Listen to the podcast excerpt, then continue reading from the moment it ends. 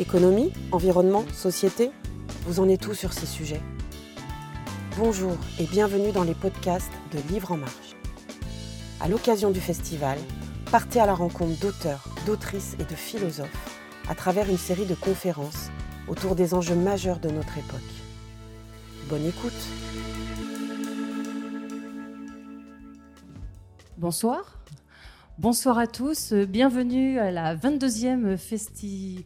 Euh, à la 22e édition du festival Livre en Marche.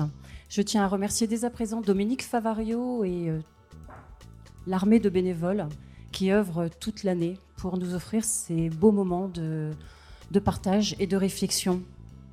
En allumant la télévision, en lisant les journaux, des mots flanqués d'images à l'odeur de projectiles, véhiculent de fortes émotions, dont le sens peut en être brouillé. Guerre, génocide, immigration, puissance, alliance, réchauffement climatique, anthropocène, la liste est longue. Des conflits éclatent de par le monde. Mais sommes-nous pour autant en 2024 amenés à nous diriger vers une troisième guerre mondiale? Alors qui, comment, par quels moyens, leviers utiliser évitons-nous de nous y engouffrer? Une locution ancienne nous dit si tu veux la guerre, si tu veux la paix, prépare la guerre. Nos deux invités ce soir, Chloé Ridel. Chloé, vous êtes gardoise de cœur. Vous êtes haut fonctionnaire, spécialiste des questions européennes depuis mars 2023. Vous êtes porte-parole du Parti socialiste. Vous avez créé en 2020 avec Nicolas Dufresne l'Institut Rousseau, ainsi qu'un think tank, la reconstruction écologique et républicaine. D'une guerre à l'autre, publié euh, chez l'Aube, et votre premier ouvrage. Frédéric Ansel, est-ce bien utile de vous présenter? Tout le monde connaît Frédéric Ansel. Ah. Vous êtes docteur en géopolitique, habilité à diriger des recherches, essayiste, maître de conférences à Sciences Po Paris, spécialiste du Moyen-Orient, du conflit israélo-palestinien. Vous venez de rééditer l'Atlas géopolitique d'Israël, publié chez Autrement en 2023. Juré du prix de Brienne, ministère de la Défense du livre géopolitique, vous êtes en 2015 lauréat du Grand Prix de la Société de géographie. Vous collaborez aux revues Hérodote, Politique internationale, chroniqueur également à l'Express et fondateur des riches rencontres géopolitiques de Trouville-sur-Mer depuis quelques années. Les Voix de la puissance, penser la géopolitique au XXIe siècle, publié chez Odile Jacob, est très remarqué. Vous avez remporté le prix du livre de géopolitique en 2022. Ma première question s'adresse à vous, Frédéric. Pourriez-vous nous donner votre définition de la puissance? Comment se déploie-t-elle? Vous écrivez On ne fait pas de la géopolitique sérieusement sans tenir compte de la géographie et de ses représentations. La puissance se projette. Oui, merci, merci beaucoup pour cette présentation bien trop charitable. Euh, je, vais commencer en me félicitant euh, d'avoir de, l'invitation, merci beaucoup, et euh, d'avoir comme co-débattante Chloé Ridel, dont moi je suis pas un faillot, hein, donc je, dis vraiment ce que je pense. Hein, donc ça, parce que je pense que les responsables politiques qui s'intéressent et qui s'intéresse sérieusement aux relations internationales, c'est juste essentiel. Parce que là, je pense qu'il euh, n'y a pratiquement plus de place, plus d'espace strictement national, d'ailleurs sur pratiquement aucune thématique. Mais moi, j'en connais qu'une seule à peu près correctement, c'est la géopolitique. Et donc, je me félicite euh, que Chloé Ridel, parmi d'autres, pas tant que ça, dans la classe politique française, se passionne, et sérieusement, pour les, pour les relations internationales. Le, je vais commencer par un peu de poésie. Profitez-en, c'est quand même assez rare en géopolitique. J'aime bien citer le poète Reverdy. Reverdy disait il n'y a pas d'amour, il n'y a que des preuves d'amour. Bon, eh ben, il n'y a pas de géopolitique, il n'y a que des preuves de géopolitique. Et. Euh, Monsieur Jourdain faisait de, la prose euh, d'une certaine manière.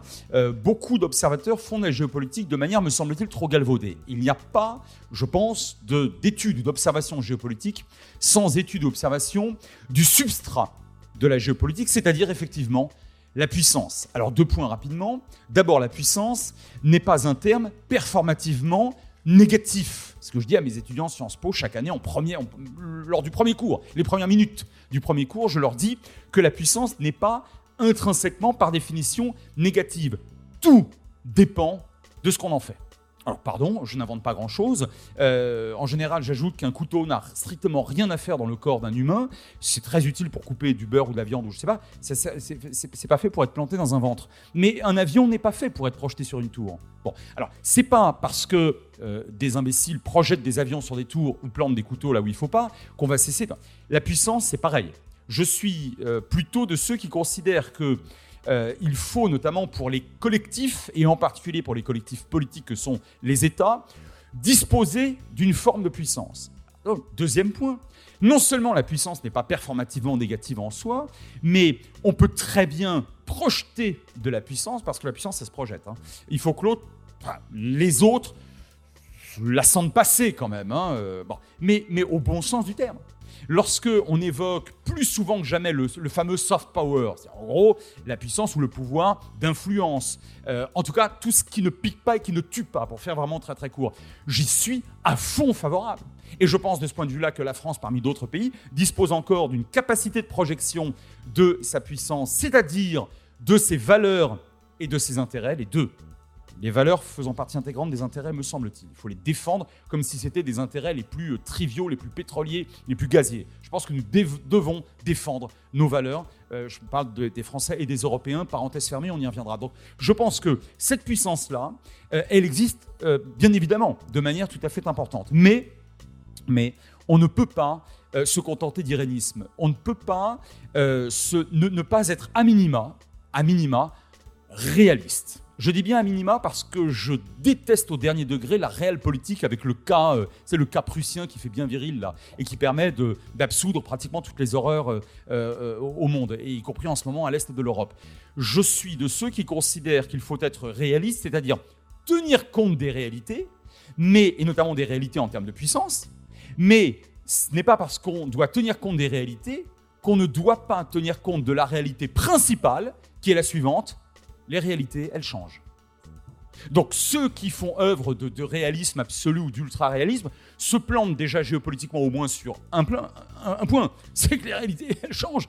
Et moi j'ai vu tellement d'observateurs, la veille du début du printemps arabe, dire, alors de manière plus ou moins polie, oh, de toute façon les Arabes, eh, L'autorité, ils aiment bien. Non mais, non mais, hein, franchement, en gros, non mais la dictature, euh, ah ben chacun ses mœurs, hein, chacun ses... Oui, bien sûr. Alors là, si vous voulez, on, va en poussant à peine le bouchon, on va, me semble-t-il, vers le véritable racisme constituant à consistant à dire, bah au fond, euh, les femmes dans un certain nombre de pays et de cultures, elles adorent se faire fouetter, se faire exciser. Bon, moi je suis universaliste, donc moi c'est un discours que je déteste. Donc je pense que le réalisme, un, c'est tenir compte des réalités, mais savoir qu'elles changent, et notamment en termes de puissance, et deux, euh, ne pas nécessairement s'en réjouir. Et ce sera mon dernier point concernant votre question. le matin, je me lève, j'écoute la radio et j'entends qu'un attentat s'est produit. J'entends qu'un conflit vient de, commencer ou de reprendre. J'entends, pire encore, peut-être que, des massacres euh, sont en train d'être... Je ne me frotte pas les mains en me disant, voyons voir. Qui sont mes amis, qui sont mes ennemis dans l'histoire? Qu'est-ce que ça peut bien me rapporter? Voyons voir. Qu'est-ce que ça peut me coûter cette histoire-là? Non. D'abord, en premier lieu, et c'est le géopolitologue, même pas le citoyen, c'est le géopolitologue qui vous le dit. D'abord, en premier lieu, je m'en offusque et je tente de tout faire, c'est-à-dire à mon niveau infinitésimal, en général presque rien, mais si tout le monde fait presque rien, ça fait à la fin des fins beaucoup. Je tente d'abord de limiter le plus possible dans l'espace, dans le temps et surtout dans la cruauté les malheurs qui sont en train euh, d'advenir pour des frères humains. Après, après, ben, je regarde les réalités, qu'est-ce qu'on peut faire en fonction effectivement des puissances qui existent sur le terrain? Chloé, qu'en pensez-vous? Bah, moi, déjà, quand je vois le titre euh, de ce débat, vers une troisième guerre mondiale, me vient un, espèce de puissant vertige. Je me dis, mais quelle est cette folie qui fait que nous en soyons à envisager cette possibilité, alors même que, face à l'urgence climatique, nous n'avons jamais eu autant besoin de coopération et de solidarité entre les peuples. C'est-à-dire que cette urgence écologique, elle crée à l'échelle internationale une interdépendance qui est plus forte que jamais, puisque la Terre est un système unique, les pollutions n'ont pas de frontières, et ce que fait la Chine quand elle ouvre une usine à charbon, une mine à charbon, ça nous impacte nous. Quand on déforeste l'Amazonie, ça nous impacte nous. Quand euh, euh, l'Allemagne euh, réouvre des mines à charbon, ça nous impacte nous. Donc en fait, il faut qu'on trouve à tout prix les moyens de coopérer, de se coordonner pour faire face à cette urgence climatique. Et au lieu de ça, on voit que on se fait la guerre, on s'affronte et on ne respecte plus le droit international, et pas que en Europe. Alors justement, vous écrivez, nous traversons une crise existentielle. Euh, L'Europe s'aperçoit que son marché n'est plus adapté aux réalités du XXIe siècle. Emmanuel Macron, en 2022, propose le projet d'une nouvelle communauté euh, politique européenne, justement. Qu'en pensez-vous? Alors, déjà, je voudrais terminer sur l'introduction parce que je dis que ça me paraît fou qu'à l'heure où on a besoin de de solidarité, de coopération entre les peuples, on en soit à parler de Troisième Guerre mondiale, mais c'est la situation dans laquelle nous sommes. Et donc pour éviter d'aller vers ce qu'on appelle une Troisième Guerre mondiale, encore faut-il en repérer les engrenages. Qu'est-ce qui pourrait nous y mener? Contrairement à ce qui est beaucoup dit dans le débat public, je ne crois pas que c'est ce qui se passe en Ukraine et le fait que nous aidions la résistance ukrainienne qui nous y conduise. Je pense qu'au contraire, le fait de soutenir la résistance ukrainienne et d'affaiblir la Russie ou de la dissuader d'entreprendre de nouvelles guerres est une des conditions pour éviter euh, une troisième guerre mondiale. Mais évidemment, il n'y a pas que ce qui se passe en Ukraine qui, euh, qui pourrait nous y conduire. Il y a aussi euh, l'espèce de nouvelle guerre froide entre les États-Unis et la Chine. Eux, tout ce qui les intéresse, c'est d'être plus puissants que l'autre. Et donc, ils investissent dans des nouvelles technologies, dans l'intelligence artificielle. Ils n'ont pas du tout le bien de l'humanité en tête. Parce qu'on voit qu'ils se font la guerre toute la journée, la Chine et les États-Unis. Par contre, quand ils viennent à la COP, et quand on discute concrètement de comment est-ce qu'on va sortir des énergies fossiles, eh ben, ils se mettent ensemble, les Chinois et les Américains, pour refuser qu'on sorte des énergies fossiles, pour ralentir les progrès euh, écologiques. Et puis, ce qui pourrait aussi déclencher de nouveaux conflits dans ce monde, c'est euh, bah, la bataille pour s'accaparer les ressources naturelles. Dans un contexte de sécheresse, pour s'accaparer l'eau, euh, pour s'accaparer les métaux rares, euh, les terres rares pour construire demain nos batteries pour les véhicules électriques, nos, nos panneaux solaires, etc., etc. Donc pour éviter que des conflits naissent autour de ce besoin de ressources qui sont limitées, il faut qu'on organise la justice dans la répartition de ces ressources. Et pour te répondre, Frédéric, par rapport à ce que tu disais très justement sur euh, les réalistes. Les réalistes, la théorie réaliste des relations internationales, pendant longtemps, ce qu'ils disaient, c'est si tu veux la paix, prépare la guerre. C'était ça, leur prescription de sécurité. Pour être en sécurité, il faut s'armer. Moi, je pense que c'est dangereux, en fait, cette façon de voir les choses, et que ça n'a pas produit de paix, que ça n'a pas produit de sécurité. Ce qui produit de la paix, ce qui produit l'ordre durable, c'est la justice. Et donc nous devons plus que jamais être internationalistes, coopérer, être pour l'entraide au niveau international, pour un droit international puissant, pour arriver à créer de la justice au sein des peuples, au sein des nations et entre les peuples. C'est ça la priorité euh, à l'heure actuelle. Il ne faut pas évidemment abandonner le fait de, bah, de s'armer, puisqu'on est dans un contexte de conflit que l'on connaît. Mais c'est pas comme ça qu'on va construire la sécurité. C'est pas comme ça qu'on va construire la paix et qu'on va éviter la troisième guerre mondiale. C'est en construisant de la justice. Et pour ça, il y a plusieurs leviers qu'on peut, qu'on peut actionner. Euh, je peux le détailler dans une deuxième euh, prise de parole pour pas être trop longue. Ou je peux continuer. Oui, continuez, Chloé. Euh, ce que je pense, moi, très important et ce qui n'a jamais été tenté à l'échelle de l'histoire, c'est d'arriver à construire à l'échelle du monde la parité entre les hommes et les femmes déjà. De mettre fin à la domination des hommes pour les femmes. Pourquoi est-ce que ça a un lien avec les relations internationales, cette histoire? C'est parce que on le voit, les conflits guerriers, et on le voit de façon caricaturale à travers euh, le conflit que mène Vladimir Poutine à l'Ukraine. On a parlé de viol de l'Ukraine parce que Vladimir Poutine parlait de l'Ukraine comme d'une femme. Et dans une conférence de presse face à Emmanuel Macron, il avait dit à l'adresse de l'Ukraine que tu le veuilles ou non, ma jolie, il va falloir t'y faire.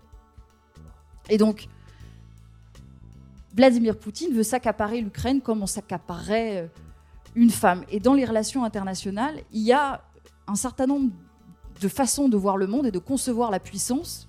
La puissance, on dit que c'est une capacité à dominer, à écraser l'autre c'est une définition de la puissance qu'on dit universelle, mais elle ne l'est pas universelle. Elle est universellement masculine.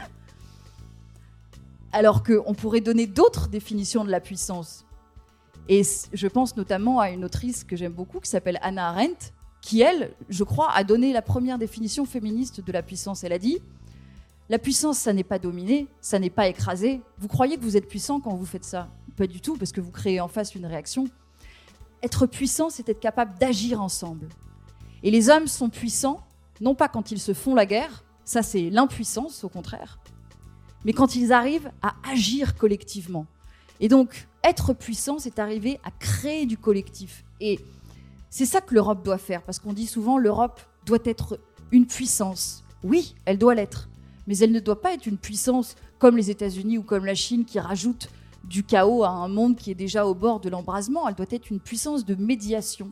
Elle doit être une puissance de réconciliation qui crée de la coopération. Et nous devons, nous, Européens, nous tenir main dans la main avec les pays et les peuples qui sont opprimés, notamment du Sud nous devons, dans les négociations climatiques, et nous le faisons déjà, tenir la main à ces pays du Sud qui sont les plus impactés par le réchauffement climatique aujourd'hui, qui souffrent le plus, alors, même qu'ils n'en sont pas les premiers responsables.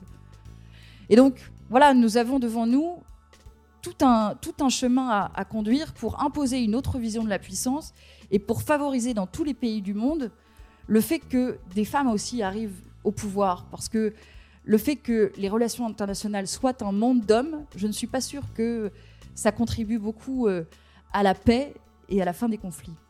Alors justement, alors justement, Frédéric, euh, relations internationales, diplomatie, est-ce que vous pourriez nous dire un petit mot sur euh, justement la diplomatie?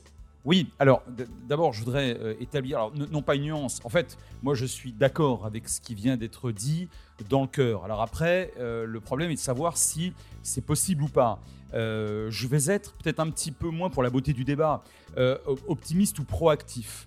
en même temps, le prix Nobel de la paix, feu le prix Nobel de la paix, Shimon Peres, m'engueulerait, lui qui disait, au fond, le pessimiste et l'optimiste, euh, ont une vie différente alors qu'ils mourront de la même manière. Et donc il vaut mieux être optimiste. Je, alors juste peut-être deux, enfin, deux nuances à mes yeux. Hein. Euh, les femmes de pouvoir n'ont pas toujours beaucoup d'humour.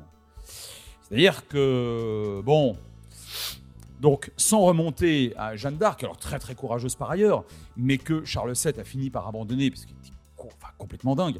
Donc il y a un moment où elle voulait continuer à faire la guerre, un moment où lui voulait négocier. Bon, euh, il y a en même temps assez peu de photos. En revanche, euh, sur Margaret Thatcher, il y a beaucoup de photos, hein, donc euh, sur les Falklands, ou Las Malvinas si vous préférez. Et je vous passe Golda Meir et beaucoup d'autres femmes qui ont démontré qu'une fois au pouvoir, alors elles faisaient pas pire, elles faisaient ni pire ni mieux, mais je crois que de ce point de vue-là, quelque part anthropologiquement, non non, je sais que c'est pas ça que tu as voulu dire, mais moi je dis quand même anthropologiquement, je pense que le pouvoir en réalité au fond, une fois qu'on en dispose, puis alors du pouvoir, le hard power, hein, au fond, et quelque part, c'est peut-être presque rassurant, il n'y a, plus ni femme ni homme. Euh, et malheureusement, de temps en temps, il n'y a même plus forcément d'humains. Nietzsche disait que les États sont les plus froids des monstres froids, parce que l'État est avant tout une administration. Alors certes, il est dirigé par des hommes, enfin oui, souvent par des hommes, d'ailleurs trop d'hommes, sur le fond, évidemment, je suis totalement d'accord sur, ce que tu as dit de ce point de vue-là, sur la nécessité d'une équité euh, absolue homme-femme. Là-dessus, il n'y a même pas de... enfin pour moi, en tout cas, il n'y a, pas de débat. Après, euh, je pense que le, le problème est celui du pouvoir beaucoup plus que euh, celui des femmes ou des hommes euh, au, pouvoir. Euh, sur la, puissance, oui, avec, alors, à mes yeux, une nuance. C'est-à-dire que lorsque lorsqu'on essaye d'être dissuasif, bah, par définition, on limite l'appétit parfois très aiguisé de gens qui n'entretiennent pas nos valeurs et qui, aujourd'hui, comme Poutine, mais enfin, c'est pas le seul hein, dans le monde, se joue sur la potentielle ou réelle faiblesse de l'autre, de celui dont il qui, dispose de richesses, par exemple, euh, ou qu'il souhaiterait croquer, se dit, mais en réalité, si ça me coûte pas grand-chose d'y aller, pourquoi je ne le ferais pas? Et de ce point de vue-là, je pense que la dissuasion, par exemple, alors avec un D majuscule, hein, celle qu'on enseigne à Sciences Po, mais qui existe aujourd'hui entre beaucoup de pays sur les 193 qui sont recensés à l'ONU, joue et joue de manière pas favorable. Évidemment, personne ne peut affirmer que les 200 divisions dont disposait euh, Staline en 48, 49, 50, etc., et puis par la suite, auraient été lancées sur l'Europe de l'Ouest s'il n'y avait pas eu l'OTAN. Euh, je, préfère, rétrospectivement, je préfère pas tenter quoi, un, wargame. Le what if là-dessus vraiment me laisse de glace parce que je pense qu'en fait Staline sera intervenu. Et, et de ce point de vue-là, on n'a pas le choix que malgré tout de faire en sorte de démontrer à l'adversaire déjà réel ou potentiel qu'il vaut mieux, mais vraiment, vraiment pas qu'il vienne. On ne lui demande pas de nous aimer. Dans les relations internationales, les sentiments n'existent pas. Et tant mieux, lorsqu'ils existent, c'est l'horreur. Sur les champs de bataille ou dans la propagande, les, sentiments, c'est quoi? C'est quoi? C'est la haine et c'est la peur. Bon, donc il y a assez rarement d'amour et d'amitié. Donc il n'y en a pas. Et s'il n'y en a pas, il faut pouvoir euh, assurer à l'autre que ça va lui coûter plus cher de le faire que de ne pas le faire. Je, c'est en tout cas humblement le minimum qu'on demande à de la dissuasion. Là où je suis totalement d'accord avec ce qui a été dit, c'est sur les questions de justice. Il est bien évident que si, et le grand professeur maître euh, Bertrand Badi, Sciences Po Paris, qui a écrit euh, pas mal de bouquins, il écrit récemment les, humiliés, le temps des humiliés. Et il dit, mais en fait, quand on est humilié, bah, évidemment, on veut prendre une revanche, on veut toujours plus, on, voit l'autre qui est riche à côté ou qui, ou qui nous a humiliés en nous envahissant, etc. Bon, je ne vais pas trahir sa pensée, mais bien sûr, bien sûr, mais attention, l'humiliation, c'est un sentiment très légitime et c'est aussi une représentation, comme le dit mon maître en géopolitique Yves Lacoste, 95 ans, frais comme un gardon, fondateur de la revue Hérodote, dont je vous recommande la lecture trimestrielle. Donc, depuis 75. Donc, une représentation, ça veut dire, attendez, attendez, parce que tu as raison de rappeler ce qu'a dit euh, Poutine, d'ailleurs je finirai par ça dans un instant, son virilisme mormoelleux. Mais attention, Poutine et le nationalisme impérial russe ne cessent de parler de l'humiliation de 91 et de la chute de l'URSS que le même Poutine considère, et je le cite de, mémoire, il le dit d'ailleurs régulièrement, c'est pas très, euh, c'est facile de s'en souvenir, euh, qui a été la pire catastrophe géopolitique du XXe siècle. Lui pense que c'est une humiliation. Alors vous voyez bien où je veux en venir. C'est-à-dire que le, problème de l'injustice et l'humiliation, c'est que malheureusement un certain nombre euh, d'hommes d'État ou de, chefs de gouvernement, enfin d'hommes d'État ou de femmes d'État, l'instrumentalisent ce sentiment parfaitement légitime à des fins politique et parfois à des fins impériales. Et là aussi où je serais tout à fait d'accord, c'est sur le virilisme extrêmement dangereux véhiculé aujourd'hui par Poutine, mais il a été véhiculé par Trump, il a été véhiculé par Bolsonaro, il est véhiculé aujourd'hui en Inde. C'est quand même extraordinaire, parce que ça permet quelque part de légitimer auprès d'une partie, alors elle-même plutôt viriliste ou ultra-traditionnaliste de la population euh, russe et d'autres types de populations, de, euh, euh, comment dirais-je, de, de, pointer le doigt sur, sur l'Occident décadent, et vous savez très bien de quelle nature nous sommes, nous, perçus comme décadents par le nationalisme impérial russe, à la manière effectivement d'une féminisation et d'une homosexualisation.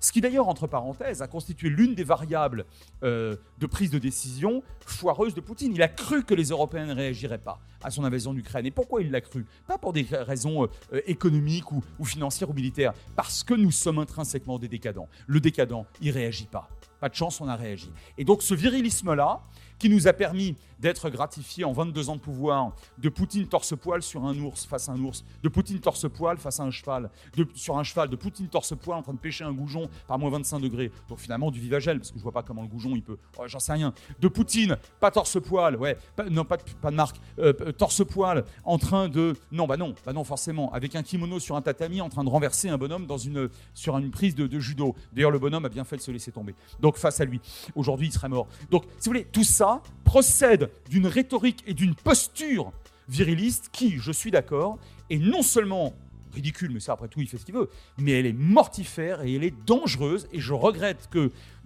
sur une bonne partie de la planète, malheureusement, j'ai cité quelques pays, on pourrait en citer d'autres, ce virilisme-là revienne malheureusement donc au pouvoir.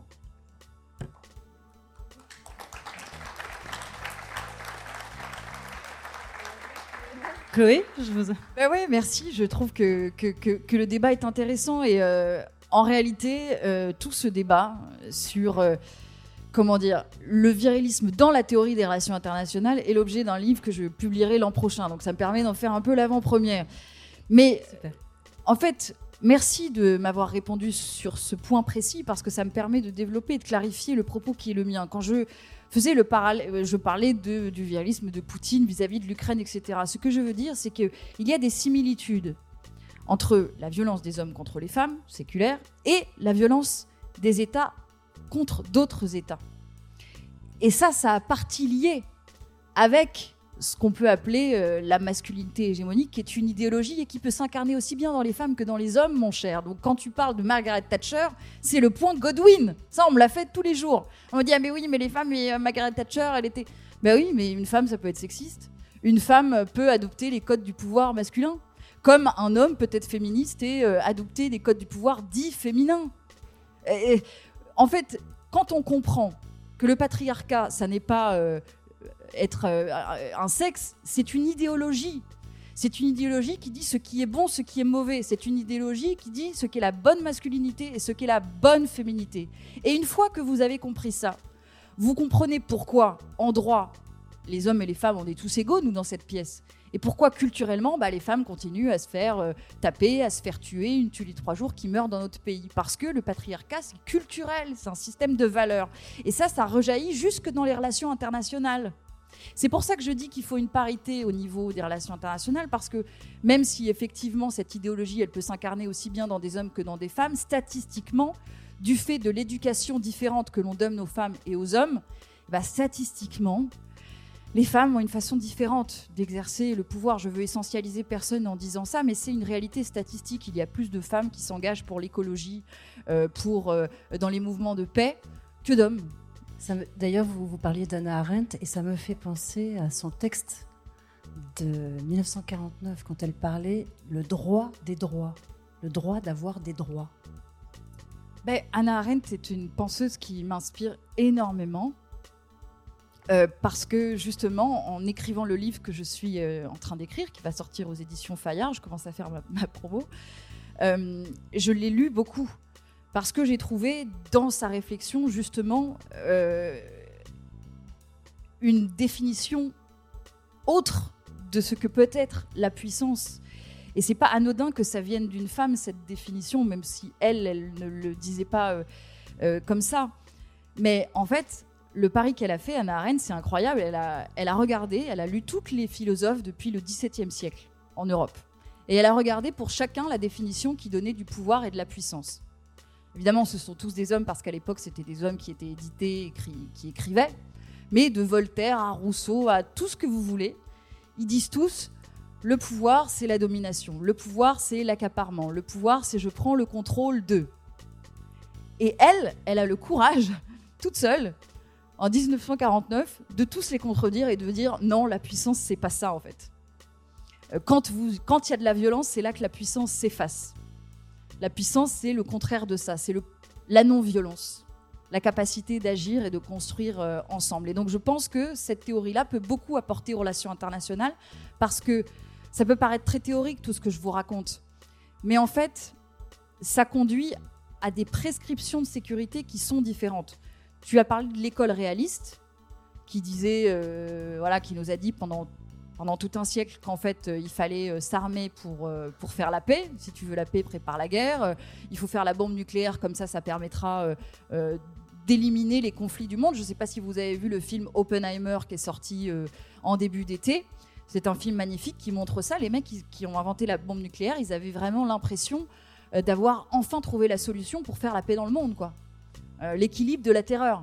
C'est pas du tout ça qui s'est passé ça n'a jamais empêché euh, la guerre et au contraire, ça renforce les risques euh, que euh, qu'encourt l'humanité. Donc, quand on a compris que en fait, c'était pas par l'équilibre de la force et de chercher à dominer l'autre qu'on allait obtenir la paix, mais justement par la justice, par la construction de sociétés plus inclusives, non seulement pour les femmes, mais aussi pour les enfants, pour les vieux, pour les handicapés. C'est comme ça, en fait, par la justice généralisée au sein des peuples et entre les peuples, qu'on allait vraiment réussir à, à construire la paix, bah ça, ça me semble être l'avenir de la géopolitique des relations internationales. Malheureusement, on en est encore, euh, on en est encore bien loin. Hmm. Oui, bah, c'est surtout les tout derniers mots hein, que, j'approuve. C'est-à-dire que je, j'adorerais euh, que cela fût euh, possible dès, maintenant. Plus tard, je ne sais pas, je ne suis pas du tout prophète et j'espère que, tu, euh, que cet espoir, d'ailleurs, enfin, que, je partage aussi humainement en tant que citoyen, euh, un jour s'établira euh, face à Staline, euh, les questions de justice, d'abord le, le terme même de peuple, de volonté populaire, de volonté nationale, d'égalité homme-femme, je t'en parle même pas, mais là-dessus je pense qu'on sera d'accord, euh, n'a pas beaucoup de. n'avait strictement aucune valeur. Face à un Staline, ça n'a aucune valeur. Et d'ailleurs, je m'empresse immédiatement de dire que face aux fascistes, quels qu'ils fussent, ça n'a aucune valeur. Et face à l'absence euh, d'humanisme au sens très large du terme. Tout le monde n'est pas censé respecter les critères de, Copenhague tout de suite maintenant. C'est pas ça que je suis en train de dire, mais, mais face au, enfin, au substrat à minima, encore une fois, j'essaye de, parler en toute humilité du, du respect des, des droits de l'homme eux-mêmes à minima. En face, quand vous avez un rejet cynique et total de ça, vous n'avez pas le choix sauf à, euh, à vous ouvrir euh, à, euh, à, la guerre, à l'esclavage, voire à la mort. Et par conséquent, bien sûr, je ne suis pas, vous l'avez compris, de ce courant ultra-réaliste ou, ou, réaliste.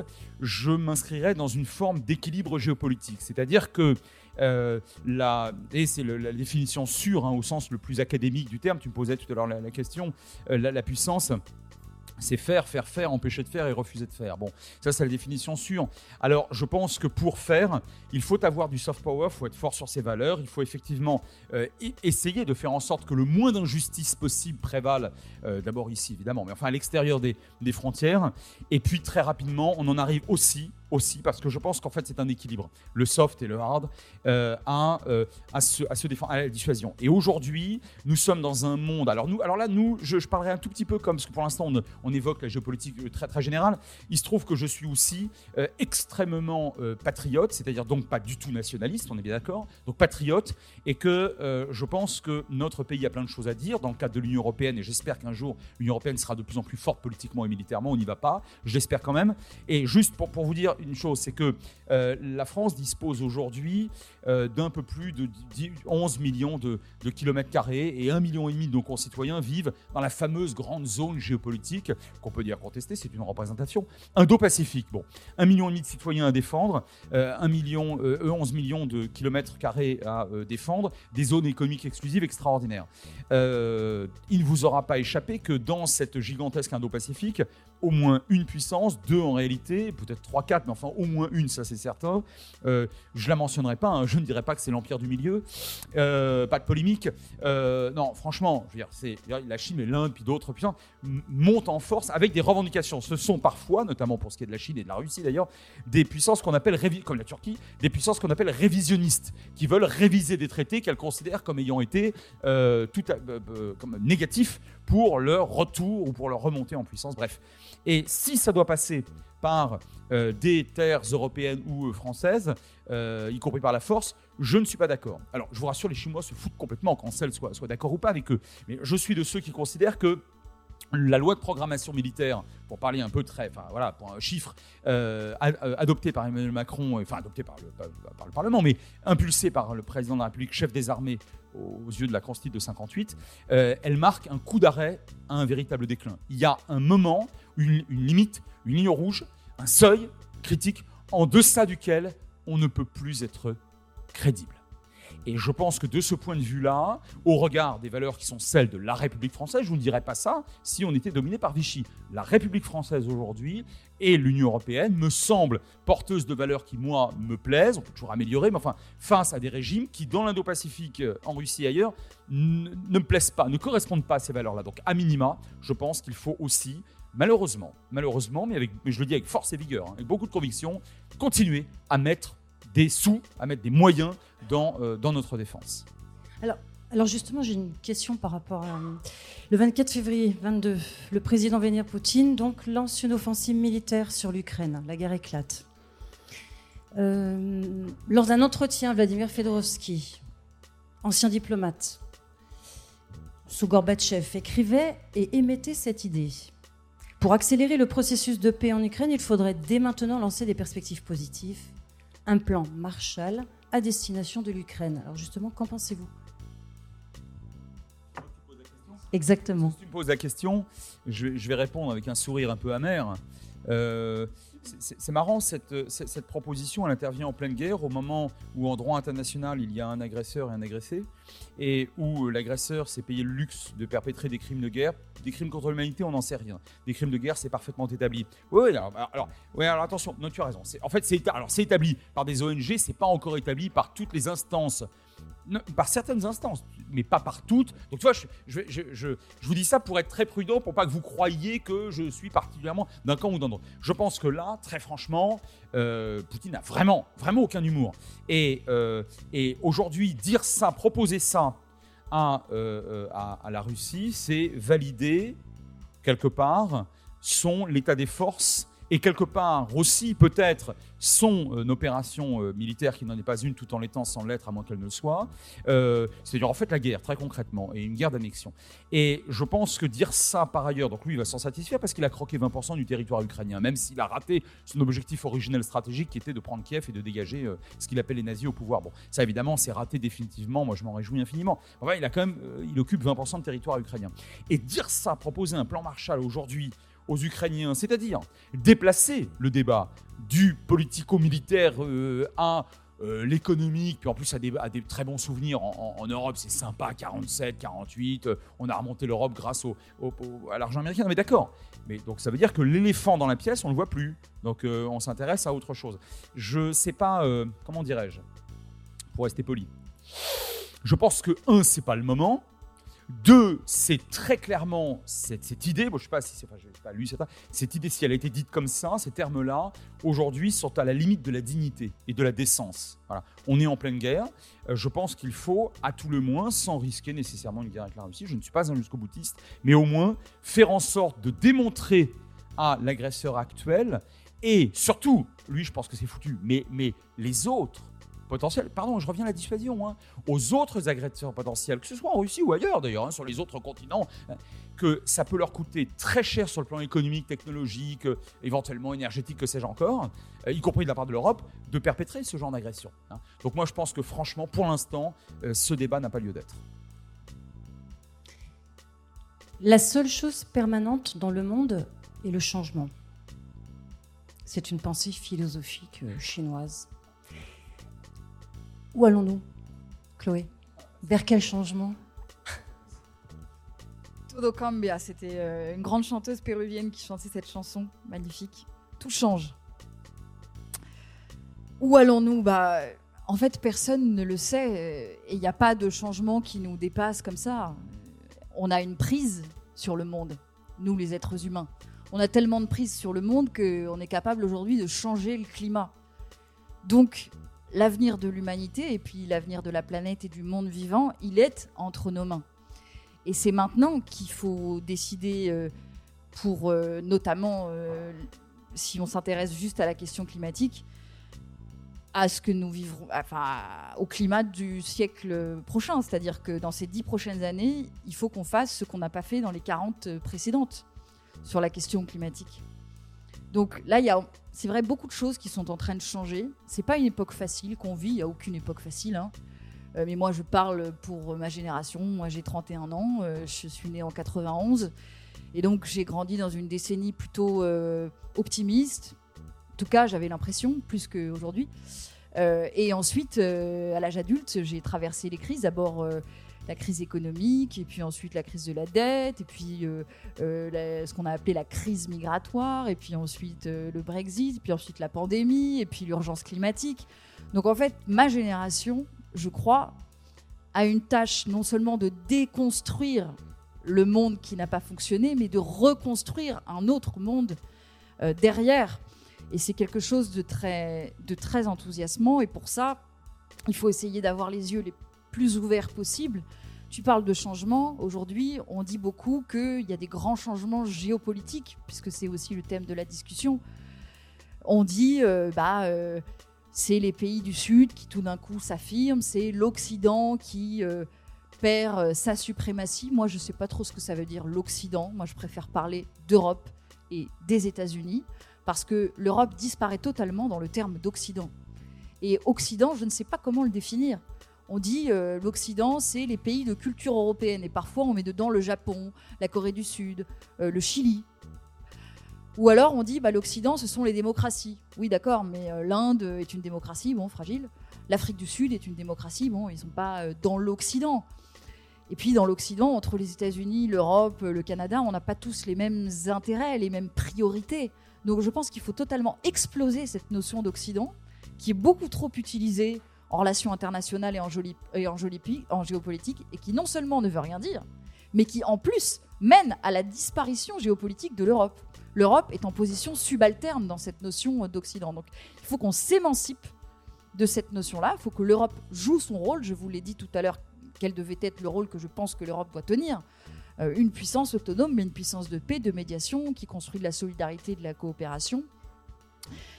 À la fin, on aura fait ce qu'on pourra.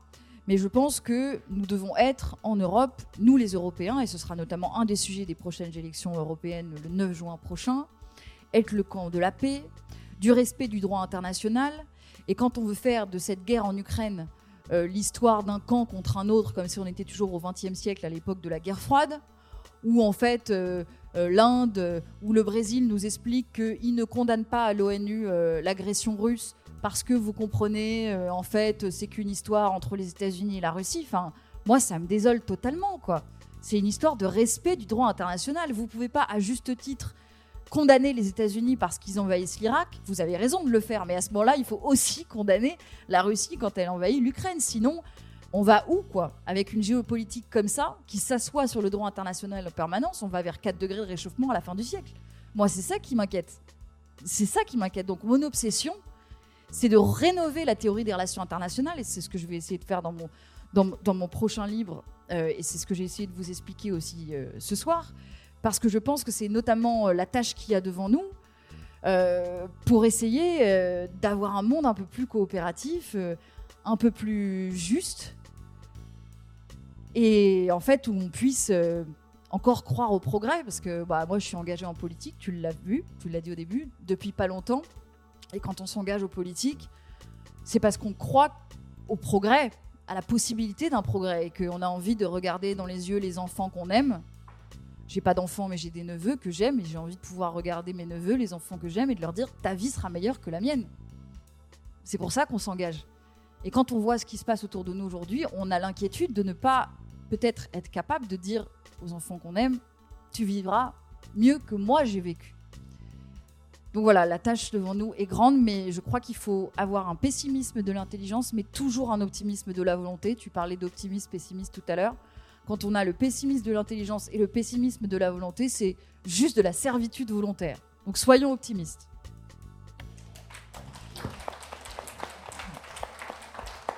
Oui, bah, moi-même qui ai un an de plus que Chloé, euh,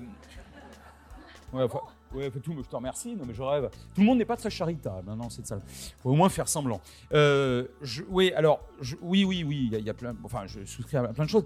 Hum, sur l'Occident, l'Occident fondamentalement, effectivement, en soi n'a pas beaucoup de sens, mais il met en relief quelque chose qui est, alors, encore plus foireux d'un point de vue géopolitique, c'est le Sud global. C'est quand même très désespérant euh, que cette espèce de concept, euh, euh je n'ai pas d'autres termes, hein, très très paresseux, soit aujourd'hui, euh, fasse un peu aujourd'hui les gros titres, parce que dans le Sud global, vous avez des États qui sont techniquement en guerre, notamment dans le Cachemire, la Chine et l'Inde. Enfin, c'est absolument aberrant de les mettre dans le même sac. Ça n'a strictement aucun sens. Certes, tous les deux s'abstiennent lorsque les Américains font quelque chose. Oui, enfin d'accord. Je rappelle quand même qu'en 2005, l'Inde a signé un, euh, un, accord de coopération nucléaire militaire avec Washington. Il faut, arrêter de dire n'importe quoi. Il n'y a pas de sud global. Même les BRICS, d'ailleurs, ressemblent franchement pas à grand-chose. Et de ce point de vue-là, alors je te rejoins, je l'appellerai pas ça l'OTAN. Au fond, je veux dire, c'est l'OTAN plus Bon, là, c'est extrêmement cohérent. Mais dans l'OTAN plus, ah bah, on est complètement subalterne. Et il y a dans les rencontres géopolitiques de Trouville-sur-Mer, tu, m'as fait l'amitié de rappeler que ça existait. Les huitièmes rencontres viennent de se produire dans cette très belle ville du Calvados. Je vous invite aux neuvième euh, rencontres en euh, septembre prochain. On ne paye pas, on ne s'inscrit pas, c'est pas une annonce commerciale. Euh, la thématique sera la suivante les femmes face au pouvoir. Voilà. Donc euh, la dernière, là, le, grand témoin, qui, je, le, enfin, je peux le citer, hein, l'amiral Finas qui a dirigé l'école de guerre et qui est une partie de la flotte de guerre française, disait quelque chose d'extrêmement juste. À une question de quelqu'un lui demandant si au fond c'est pas la fin dans cette guerre en Ukraine, si c'était pas les Américains qui allaient tirer les marrons du feu, il a, il a répliqué, je le cite mot pour mot, oui bien sûr, parce que nous Européens sommes assez couillons pour les laisser faire. Fin de citation. Et je suis très sur cette ligne-là. C'est-à-dire que je pense que l'Europe politique, l'Europe économique a bien marché. Le traité de Rome de 57 n'envisageait, je crois, même pas une telle intégration, euh, à la fois géographique et, euh, et, en termes, enfin, qualitative. Donc tout ça, ça, marche franchement assez bien. Euh, L'Europe politique, je pense qu'elle doit se faire, sinon chacun de ces États qui la composent disparaîtront du radar des puissances. Et ça, et pour la France et le Royaume-Uni, sera tragique parce que nous, nous avons encore la représentation, dont je vous rappelle qu'elle m'est sympathique, de puissance parce qu'on a des choses à défendre, etc. Mais si on ne va pas vers plus d'Europe politique, bien évidemment, nous disparaîtrons euh, si, euh, en tant que, je veux dire, en tant que puissance, hein, pas euh, en soi, si ce n'est déjà fait. Donc je pense qu'on est à la 23e heure à, ce niveau-là. après, je, juste pour pour, enfin pour conclure, pour ce qui me concerne en tout cas, euh, je pense qu'il faut toujours avoir à l'esprit que ces propres, que les valeurs que nous défendons, très majoritairement en France et en Europe, procèdent, je l'ai dit, je finirai par ça, procèdent de nos intérêts. Hein, ceux qui disent oui, mais euh, d'un côté il y a les intérêts, mais enfin après bah, les valeurs, écoutez, hein, l'important c'est le gaz, le pétrole. Non, mais non, mais non, pas, ce n'est pas exact. Ce n'est pas exact. En réalité, si on ne défend pas nos propres valeurs, pourquoi Tiens, question, question à la cantonade. Pourquoi lutter contre les terroristes au fond si on fait comme eux? Vous voyez bien où je veux en venir si on fait comme Poutine demain sur, le, euh, sur, la, sur la Belgique, sur l'Allemagne, sur l'Italie, bah, après tout, euh, pourquoi, euh, critiquer Poutine en Ukraine? Donc vraiment, je pense que ça, c'est quelque chose qu'il faut avoir à l'esprit. Oui, on défend aussi un certain nombre de, valeurs. Alors on ne défend pas en envoyant des canons, des chasseurs bombardiers, etc. D'accord, très bien. Bon, encore que, ça, me, une posture qui ne me gênerait pas beaucoup d'ailleurs. Enfin, en tout cas, on peut pas. On peut pas le faire pour des raisons morales et techniques. Mais vraiment, n'oublions jamais de ne pas confondre la géopolitique avec le cynisme. Et mon dernier mot là-dessus, en tout cas pour ce qui me concerne encore une fois, sera pour, en, guise de, pensée, pour euh, nos frères de destin arméniens. Parce que là, je veux dire, on a très clairement un déni d'humanité, un déni de réalisme au sens humaniste et humain euh, du terme. Je ne dis pas qu'il n'y a pas de débat euh, en droit international sur l'appartenance, oui, non du Karabakh, dont vous savez que Staline, cette espèce de. En, 1921, et encore j'aurais été trop poli, donc c'est même pas la peine de l'insulter, en 1921 a fait en sorte de diviser pour mieux régner, il l'a mis dans la République d'Azerbaïdjan, donc du coup en 91, quand l'URSS explose, bah oui, l'Azerbaïdjan se retrouve avec le Karabakh dans ses frontières finalement. Sauf que c'est peuplé euh, d'Arméniens. Et que il y a un principe fondamental dans la Charte des Nations Unies 45, c'est que tout peuple a droit à l'autodétermination à commencer par une autodétermination qui lui permettrait de ne pas se faire amplement casser la gueule. Euh, et ce ne serait pas la première fois depuis euh, la nuit des temps. Donc je voudrais vraiment, euh, en tant que géopolitologue, pas citoyen, je ne suis pas du tout d'origine arménienne, avoir une pensée géopolitique aujourd'hui pour les Arméniens. C'est pour les Arméniens. Mais alors justement, cette alliance d'Israël avec l'Azerbaïdjan, comment l'expliquer? En deux mots, et après je vous laisserai la parole. Ah bah en deux mots, MAUX hein, pour le coup, parce que alors là, euh, on a, ça fait très longtemps que je vois, j'ai fait ma thèse de doctorat sur Jérusalem euh, à un moment où Chloé n'était pas née de loin, ça va. Vous me l'avez fait comprendre, c'est bon, donc euh, voilà. Donc si, si, vous voulez, je, alors on est, alors si vous voulez, le, le soutien d'Israël à l'Azerbaïdjan, en fait, c'est l'illustration chimiquement pure de deux choses. Un, donc la réelle politique, puisque l'Azerbaïdjan entretient des rapports catastrophiques avec l'Iran euh, voisine. Euh, L'Iran reprochant à l'Azerbaïdjan de permettre à des agents du Mossad de s'infiltrer euh, de temps en temps pour faire un petit feu d'artifice en, Iran, notamment dans les installations nucléaires.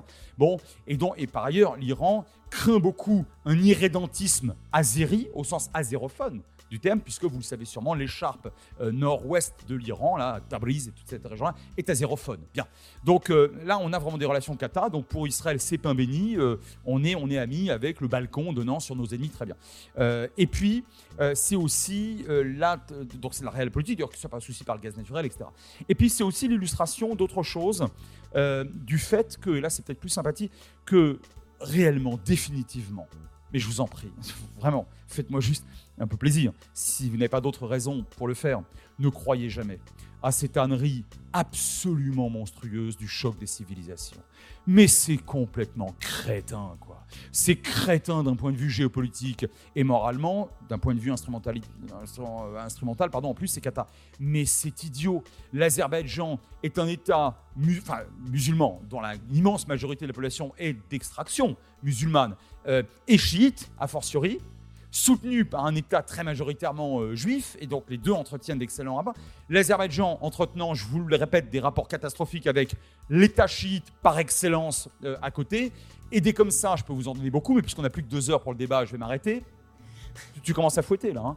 Vous voyez Non, mais je voulais juste vous donner un autre. Le, moi, je, discutais récemment avec des diplomates dans un pince-fesse au, ministère de la Défense, avec des diplomates vietnamiens. Alors c'est marrant parce que quand vous leur dites, c'est rigolo, quand vous leur dites, mais vous n'êtes quand même pas rancunier. Euh, Monsieur Biden est venu à Hanoï. Il a été, pourquoi je dis ça? Il a été reçu en grande pompe. Bon, il a dit, il a parlé de John Wayne et de, hein, bon, enfin bon. En tout cas, il était reçu en grande pompe et à Hanoï. Bon, et, euh, et le Vietnam vient d'entrer dans une nouvelle. Alors c'est pas une coalition, mais c'est un pôle diplomatico-économique créé par Biden il y a un an et demi, aux grandes dames évidemment des Chinois. Et en fait, j'avais déjà entendu ça, mais là, en fait, le diplomate vous répond. Mais pourquoi serions-nous rancuniers? Apocalypse Now, quoi. J'ai vu le film. Et là, vous faites sympa, sympa avec lui. Vous avez vraiment, vous avez vraiment souffert. Mais il vous dit, vous prend pour un gros naïf, et il vous répond Mais nous avons humilié les Américains. Nous avons démontré que nous étions bien plus puissants qu'eux. Et par conséquent, aujourd'hui, nous sommes magnanimes. Et ils viennent chercher notre aide. Ah, j'en reste baba. Et, ça, c'est des représentations lacostiennes. Et, et, au fond, c'est pas bête. Et le, fin du fin, c'est que, et pour continuer de te répondre sur Israël et l'Azerbaïdjan, le Vietnam aujourd'hui craint infiniment plus le retour d'une influence qui serait, comme pendant des siècles et des siècles, une influence très coercitive de la part du voisin chinois, bien évidemment, et pas américain. Et à l'époque, c'est Huntington, qui est un collègue américain, n'importe quoi, qui dans son choc des civilisations se, se, payait en plus le luxe de faire des grands ronds, enfin des grandes masses humaines sur la base tout à fait consternante sur le plan géopolitique et humain de la couleur de peau. En gros, pardon, hein, ils mettaient les jaunes dans un, tas, dans une patate, comme on disait en cinquième. Euh, dernière fois que je fais des maths, c'est en cinquième. Euh, les Africains, l'Afrique, il y a tellement d'Afriques différentes. Mais vous, le savez, vous êtes des gens cultivés, mais pas lui, visiblement. Et donc, et ils mettaient, ils faisaient ça.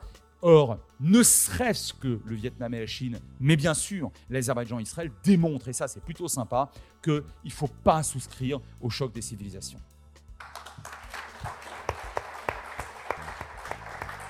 Merci à vous deux, vraiment merci. Y aurait-il des questions pour Chloé et pour Frédéric?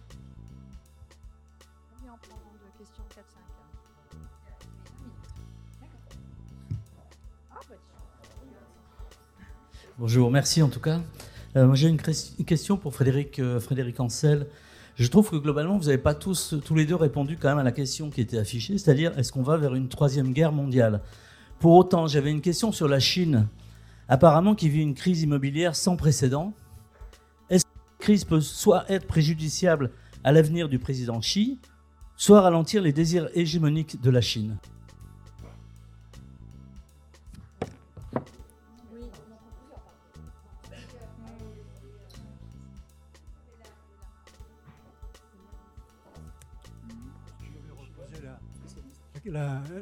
je vais reposer la question euh, qui vient d'être euh, posée en la précisant. Euh, conclusion, on fait la guerre avant le climat ou on fait le climat avant la guerre? J'ai une question par là. Oui, moi j'avais une question plutôt à, l'attention de Chloé. C'était intéressant de dire qu'elle hum, était la génération qui a vécu des crises. Donc en fait, est-ce qu'on peut espérer, et que c'est devant ces crises, les, ces nouvelles générations auront une vision différente? Est-ce que ces crises sont vécues de la même façon dans tous les pays du monde? Est-ce qu'on peut avoir l'espoir en se disant bah, les nouvelles générations arriveront à, à passer par-dessus cette puissance euh, plutôt euh, euh, armée? Une troisième question. Oui, bonjour. Moi, ma question, ça porte sur les missiles Sarmat, en fait, parce que j'ai regardé sur Wikipédia pour m'enseigner. Énorme puissance de ces missiles. Euh, c'est assez effrayant et il semblerait qu'ils ne sont pas arrêtables. Donc, euh, je ne sais pas, qu'est-ce que vous en pensez? Bien, monsieur là-bas. Euh, la dernière question. Ah non, là. Devant, devant, devant, on m'a dit une dame. Oui, enfin moi j'ai- bien entendu la nuance dissuasion, enfin la compréhension dissuasion.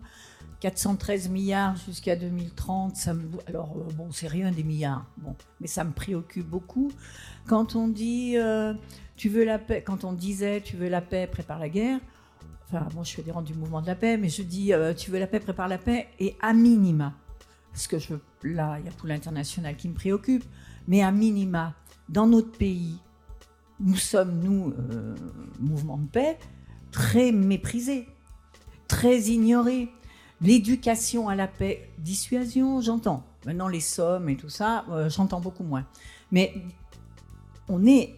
Qu'est-ce qu'on fait pour éduquer vers ce- cet échange international Quand on voit ce racisme qui monte, enfin, tout ça, euh, même le, rejet de celui qui vit dans la misère à côté de chez nous, on le rejette pas complètement, mais bon, il n'a pas fait tout ce qu'il fallait pour être un peu mieux loti.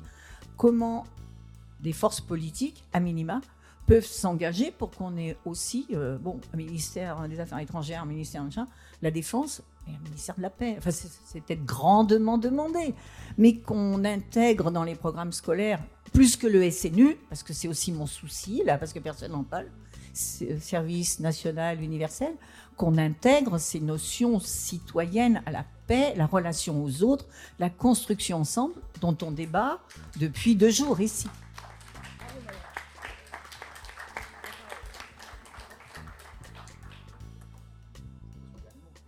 Euh, alors, il y, a- il y a deux questions très proches auxquelles je répondrai, puis les autres, je laisse euh, Chloé répondre. Celle concernant euh, la, la question et, et la rigueur intellectuelle est de votre côté, euh, cher monsieur. En fait, on, on a, on a comploté avec Chloé. On, on laissait la, la question, en fait, on a fait passer plein de choses comme ça. On vous laissait vous la reposer et on a gagné du, du temps. Tu pourrais acquiescer quand même quand je dis un mensonge, comme sinon je vais me retrouver tout seul. Donc, je. Alors, Difficile à un, suivre, en fait, je, pense, je pense que. Non, je suis tout à fait convaincu qu'on ne va absolument pas du tout vers la Troisième Guerre mondiale pour deux raisons.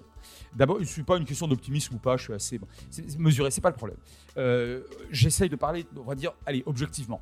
Euh, la première raison, c'est que euh, il n'y a jamais eu autant, jamais eu, pardon, autant de canaux de négociation, d'une part, et d'autre part, de nature de négociation entre D'abord, les États. 193, il n'y a jamais eu autant d'États. Et tout le monde négocie, hein, tout le monde, tout le monde en permanence. Et aujourd'hui, on n'a plus besoin d'un Colincourt euh, sur un, dans une calèche euh, pour faire 800 bandes pour aller demander au tsar s'il faire la paix ou, la guerre. Ok, donc en, en- en trois tweetos, un tout petit peu, en trois Twitter, un tout petit peu, enfin, je sais pas, euh, verrouillé, quoi. Euh, Poutine, s'il veut parler à Biden, il l'a en quelques secondes. Donc, c'est tout le monde discute avec tout le monde. C'est vachement intéressant parce que tendanciellement, c'est pas, c'est pas la panacée, mais tendanciellement, tant qu'on trouve encore un intérêt à négocier, tendanciellement, on ne fait pas ou pas encore la guerre. Et donc les États discutent entre eux, je vous l'ai dit, les groupes d'États discutent entre eux, mais les infra-États discutent entre eux aussi. Alors c'est vrai notamment des ONG, c'est vrai des milliardaires qui disposent maintenant de la capacité de faire euh, sortir des, des fusées, les États et les non-États. Donc tout ça vous donne un maillage proprement stupéfiant. Alors, tendanciellement, je le répète, je suis prudent, c'est un adverbe prudent, c'est plutôt pas mal. Deuxième raison pour laquelle il n'y aura pas de troisième guerre mondiale, c'est que, pas au sens où on l'entend, après sur le plan climatique, je laisse Chloé répondre, c'est, euh, moi je parle au sens traditionnel du terme, c'est la dissuasion. La dissuasion que j'évoquais tout à l'heure, c'est plus seulement 1947, 1991, truc, c'est daté, c'est signé, c'est Sciences Po, c'est livre d'histoire géo. D'accord. Non mais la dissuasion avec un petit dé, elle existe au quotidien entre un nombre impressionnant d'États qui aimeraient bien se faire la guerre, qui sont en litige très dur. Le Maroc et l'Algérie, les frontières sont fermées.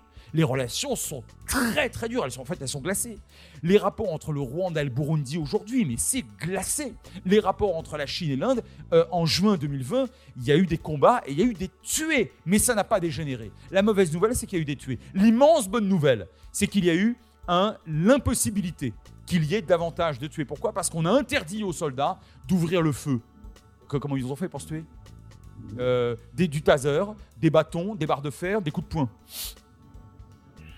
Alors, je suis très triste hein, pour les soldats qui ont perdu la vie et pour leurs familles. D'accord? Vous voyez bien où je veux en venir. Entre l'Inde et la Chine, ça aurait pu être l'apocalypse et entre parenthèses, on n'aurait sûrement pas été épargné. Il n'y a pas eu, et on a interdit depuis 1962, la, dernière guerre entre les deux pays, on a interdit d'ouvrir le feu. C'est quand même sympa. On n'interdit pas de se faire la guerre, mais, mais avec des fléchettes. Écoutez, franchement. Donc ça veut dire quelque chose, cette histoire. Ça veut dire que de plus en plus d'États, je répète tendanciellement, font de plus en plus attention ces dernières années à éviter de, de trop s'approcher du bord du gouffre. Et bien ça, c'est plutôt sympa. Et la deuxième, euh, et, d'ailleurs, le- je réponds en même temps hein, pour ces fameux missiles. Vous savez, un missile peut toujours s'arrêter. Moi, on me parlait il y a deux ans et demi, de, il, y a, il y a 18 mois, enfin avant la guerre en Ukraine, de ce fameux missile russe qui était une véritable danseuse, qui pouvait faire sept fois le tour de la Terre, qui se déhanchait, qui passait sous les avions, au-dessus des radars, et qui finalement allait nous pourrir.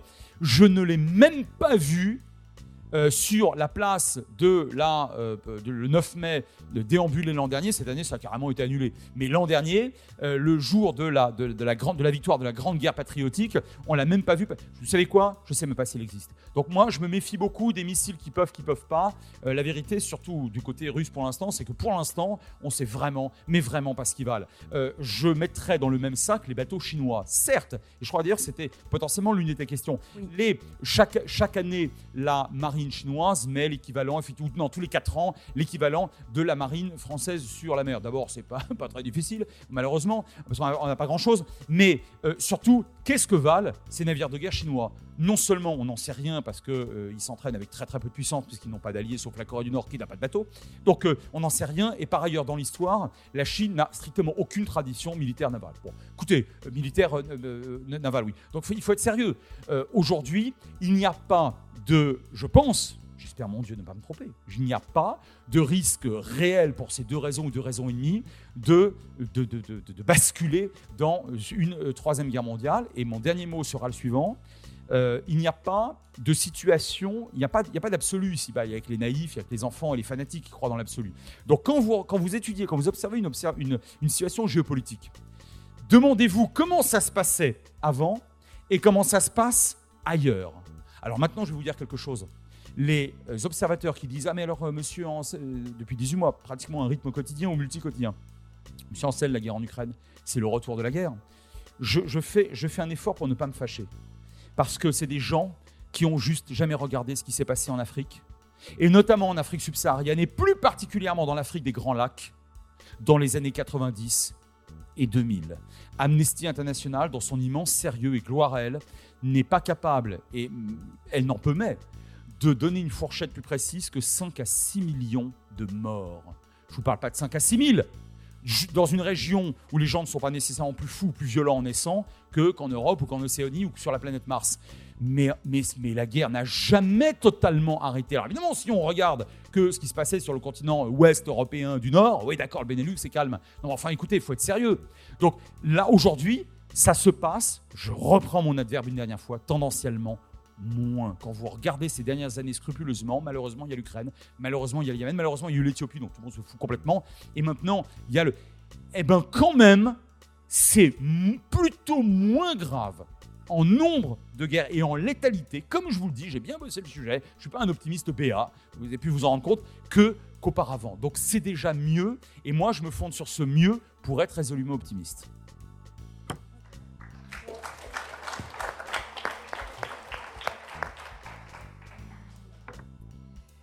Bah, merci déjà pour, euh, pour vos questions. Je trouve que vous avez très bien parlé, madame.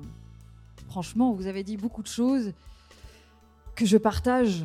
Et vous avez dit notamment, ceux qui sont pour la paix ne sont pas écoutés, voire sont ridiculisés. Et je comprends, mais tout à fait ce que vous dites. Et ce que vous voulez dire, parce que je le vis moi aussi. Et je prends un exemple, une anecdote quand euh, sur Twitter euh, j'écris ce que je vous ai raconté là, quoi, sur le fait que l'Europe doit être une puissance de médiation, de construire. J'ai souvent euh, un ancien ambassadeur que vous devez connaître peut-être, qui s'appelle Gérard Haro, qui notre ancien ambassadeur aux États-Unis, qui systématiquement répond à mes tweets en disant herbivore dans un monde de carnivores, bon courage. Donc il tente de me ridiculiser en disant euh, voilà, donc la paix, c'est les herbivores, quoi. Euh, ceux qui sont forts et qui ont raison, c'est les carnivores. Là aussi, ça véhicule des clichés que, pardon, vous allez croire que c'est une obsession, mais des clichés virilistes de ce, les- de ce que sont les relations internationales. En gros, si vous êtes pour la paix, vous êtes faible. Si vous allez au conflit et que vous êtes dur et que vous êtes prêt à en découdre, vous êtes fort. Et cette espèce de vision du monde, herbivore versus carnivore, comme si les peuples étaient des animaux dans une jungle prêts à se dévorer, est une vision des relations internationales, mais véhiculée partout dans les médias. notamment par euh, Monsieur Hubert Védrine, qui ne cesse d'utiliser cette métaphore herbivore versus carnivore. C'est une sorte de prophétie autoréalisatrice, parce que les réalistes, pour faire leur prescription de sécurité, pour nous dire mais il faut s'armer, il faut s'armer, il faut s'armer, ils partent d'un constat qui est celui d'un monde anarchique, profondément dangereux, où il y a des carnivores qui veulent s'entre-dévorer. Ils partent de ce constat-là. Ils ont une certaine vision de voir le monde comme présupposé à leur pensée et à leur prescription. Et ils pensent que leur vision du monde euh, est universelle et la bonne, etc. Jamais ils ne la remettent en question. Et en fait, ils laissent très peu de place à la pensée de la paix. Donc je pense qu'il faut déconstruire le discours de ces messieurs et le contredire. C'est ce que j'essaie de faire modestement parce que bon, je m'adresse quand même à des gens qui ont été ambassadeurs, qui sont puissants. Euh, Il y avait euh, une interpellation sur la nouvelle génération. Bon bah, c'est pas que la nouvelle génération est meilleure que les précédentes. Je veux dire, c'est pas le sujet. Euh, mais c'est que on a un vécu qui est différent. Euh, nous, euh, on est une génération qui euh, ne croyons pas vraiment aux grandes idéologies. On a un côté aussi où on est né avec les réseaux sociaux, l'internet. Mais je pense qu'on est aussi une génération avec une sorte de sentiment du, du tragique, quoi, parce qu'on a le mur climatique en face de nous. Et ça, ça nous inquiète profondément. Si je vois par exemple la génération de mes grands-parents, moi j'ai encore la chance d'avoir un, papy qui a 93 ans. Il est né en- au début des années 30.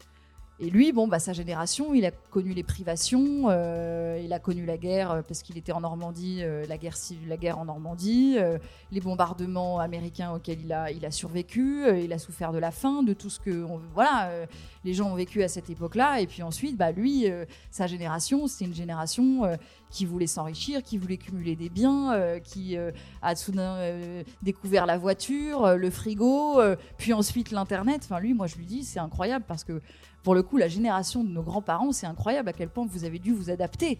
Je pense qu'il n'y a aucune autre génération dans l'histoire de l'humanité qui a vécu autant de changements que vous, quoi. C'est-à-dire que vous avez vu tellement de choses arriver, tellement de choses qui ont bouleversé la face du monde. Alors que nous, bon, ça stagne un peu plus, il y a des grandes ruptures, des grands bouleversements, mais on est entretenu comme ça dans une forme de, pessimisme et, euh, et, c'est pour ça que je dis qu'on a une tâche de déconstruire, euh, mais aussi de reconstruire, de proposer un monde nouveau. On s'y attelle, je ne sais pas si euh, on y arrivera, en tout cas, il n'y a que nous qui pouvons le faire. Il faut qu'on prenne notre place.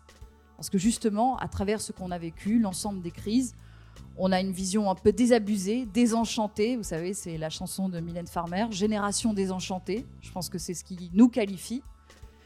Et donc, euh, on va regarder les problèmes de façon très pragmatique et essayer de, les résoudre. Je ne sais pas si on y arrivera, en tout cas, j'espère, et je, vais tout faire pour à ma petite échelle. Et puis enfin, euh, il y avait une interpellation aussi, la guerre ou le climat. Alors je ne sais pas si je comprends très bien ce que vous voulez dire par là. Évidemment, si je dois choisir entre la guerre et le climat, je choisirai le climat. Mais vous posez quand même une question intéressante, c'est-à-dire que on consacre énormément d'argent, des milliards, à s'armer. Et euh, y a des ça nous conduit à faire des arbitrages budgétaires et à préférer financer la défense plutôt que euh, les services publics, euh, plutôt que la lutte contre le réchauffement climatique. C'est un fait. Et il y a même des chiffres qui sont produits par l'ONU qui montrent que, et vous allez croire encore que c'est une obsession, mais euh, les pays où il y a le moins de femmes au pouvoir sont ceux qui dépensent le plus dans la défense et le moins dans les services sociaux et inversement. Et euh, en fait, il y a toujours, c'est la vérité, pour les pays qui dépensent plus dans leur défense, un sacrifice qui est fait sur d'autres postes de dépenses, services sociaux euh, et climat. Donc nous, on a quand même un enjeu, notamment en Europe. On commence à dépenser plus pour notre défense, et je pense que nous avons raison de le faire vu les menaces euh, qui sont à nos portes. Mais il ne faut pas qu'on oublie pour autant de dépenser pour le climat et puis pour nos services publics. C'est la Banque Centrale Européenne qui nous dit qu'à l'échelle européenne, il faut dépenser 500 milliards d'euros par an jusqu'à 2030 pour faire face au réchauffement climatique. La bifurcation écologique, c'est beaucoup d'argent. C'est beaucoup d'argent. Et donc la question, c'est déjà qui paye. C'est pas, à mon avis, aux plus pauvres euh, qui polluent le moins et qui subissent le plus les conséquences de- des pollutions euh, qui doivent payer. Il faut faire payer les plus riches, ça c'est mon avis. Euh, mais il faut trouver cet argent. C'est très important. Et donc, euh, il faut faire attention à ne pas tout sacrifier euh, aux dépenses militaires et à garder de l'argent pour le climat, mais aussi pour l'aide au développement, euh, pour les services publics, et ainsi de suite. Puis voilà, ce sera mon, mon mot de la fin. J'espère qu'en tout cas, ça vous aura intéressé. Et puis merci beaucoup pour votre Merci, attention. merci à vous. Merci à vous deux. Merci. Vous avez aimé cet épisode? Vous aussi essaimez la matière à penser en la partageant autour de vous.